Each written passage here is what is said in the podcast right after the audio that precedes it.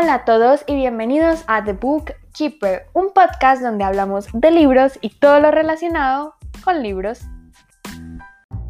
Hoy les traigo una nueva sección llamada Personajes. Sí, yo sé, un nombre de 0% original, pero es que me parece que resume muy bien de lo que va a tratar esta sección. Y esta consta de personajes y opiniones de fangirl y lectora que soy. Es decir, voy a hablar de los personajes ya sea de un libro autoconclusivo o de una saga. Puede ser de dos libros en adelante. Obviamente como en la saga son muchísimos personajes, pues la voy a dividir como en varios episodios y ya ustedes los escuchan, parte 1, parte 2 y las partes que sean necesarias. Y repito, voy a hablar es desde mi opinión y desde mi experiencia como lectora. No soy ninguna crítica literaria.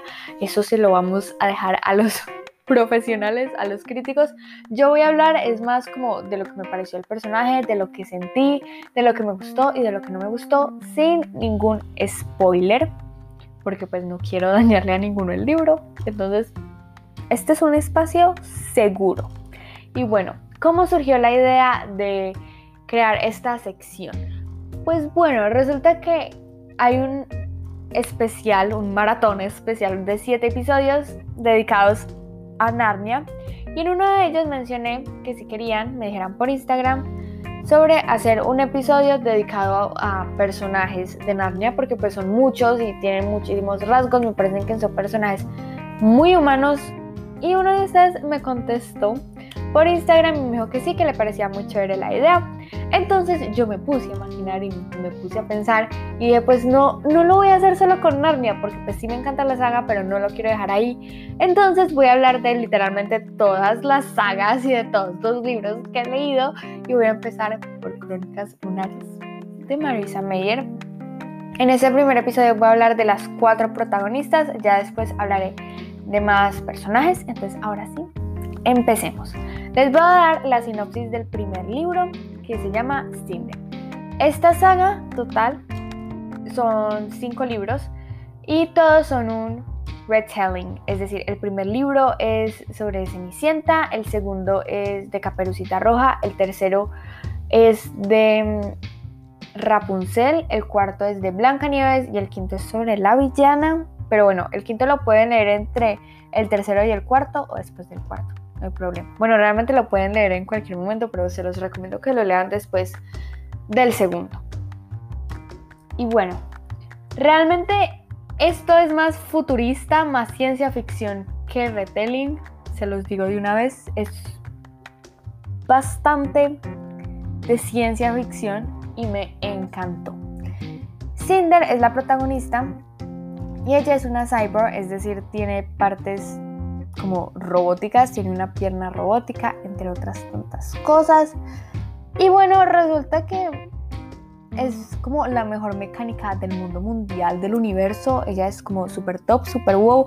Y un día el príncipe Kai aparece en su taller y le dice como, mira, necesito que arregles este robot que es muy importante para mí. Lleva conmigo desde la infancia.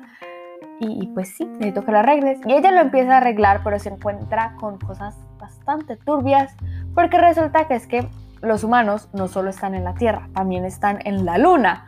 Pero pues los que estaban en la Luna hace varias generaciones como que evolucionaron, entonces ya son como otra raza diferente y se llaman los lunares. Y estas personas tienen como un poder, no les voy a decir mucho de qué trata porque eso lo explican en este primer libro. Y pues la reina Levana no es la mejor reina del mundo, se quiere apoderar de la tierra.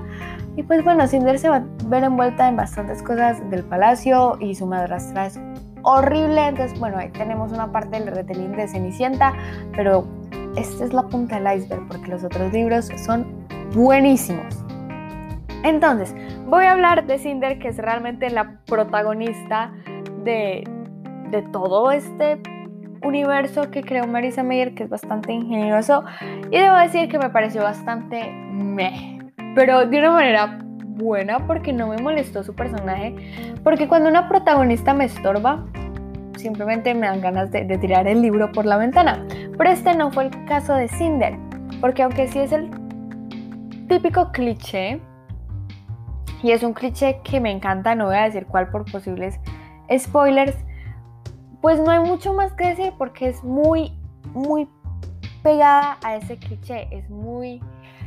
Sí, no sé muy bien cómo decirlo. Como que no tiene nada de, entre comillas, original. O al menos yo no lo sentía así. Yo sentía que estaba leyendo un personaje que podía haber leído antes. Tal vez con una voz, sí, de Cinder, es decir, cuando la leía sabía inmediatamente que era Cinder quien hablaba o quien estaba haciendo tal cosa y la otra sin necesidad de fijarme en el nombre, porque pues Cinder es bastante fiel a sí misma, pero no tiene nada que uno diga como, wow, qué protagonista tan increíble. Para nada, hay, hay mejores personajes en este libro. Bueno, el segundo personaje es Scarlett y lo único que voy a decir de ella es que faltó más tiempo en escena. Scarlett es la protagonista del segundo libro y sí siento que me faltó conocerla un poquito más. Es de las cuatro protagonistas de la que menos sé.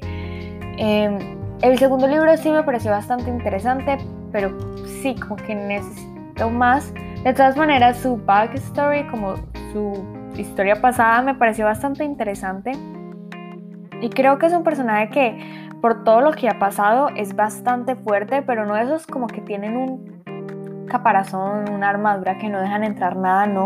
Simplemente creo que eh, ella no se derrumba con tanta facilidad, está hecha de acero y eso me gustó muchísimo del personaje, sobre todo en, en libros que hay más adelante, no voy a decir en cuál específicamente, que vemos un poquito más de ella por lo que ha pasado y eso me gustó bastante, pero Dios mío, esta, esta mujer necesita más tiempo en escena, yo necesitaba más de ella. Y bueno, vamos a pasar a mi personaje favorito, que es Cress, es decir, Rapunzel, en este tercer libro. Y es que es mi personaje favorito, la amo completamente y me encanta cómo ve el mundo. Eso es lo que más me gusta de ella. Ella siempre ve lo mejor en los demás. Porque es súper inocente. Obviamente es el retelling de Rapunzel. Ella está como encerrada en un satélite. Entonces no conoce el mal en el mundo. Y ver cómo va conociendo el mundo poquito a poquito es un viaje completamente increíble. El tercer libro definitivamente es mi favorito. Aparte de que hay humor por todas partes y eso me encanta, me fascina el humor en los libros, es algo que llena mi corazoncito y este tercer libro lo hace muy bien y sobre todo con el personaje de Cress, porque es un humor bastante chévere, es un humor que me gusta muchísimo.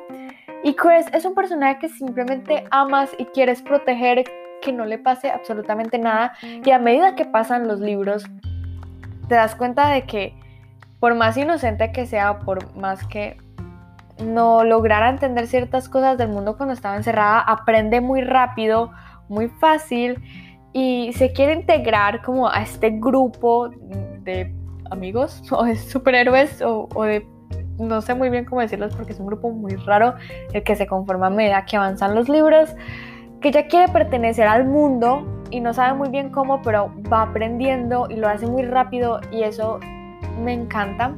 También vemos que es un personaje bastante resiliente y eso me gusta muchísimo. Entonces Cress definitivamente es mi personaje favorito y se va a quedar así.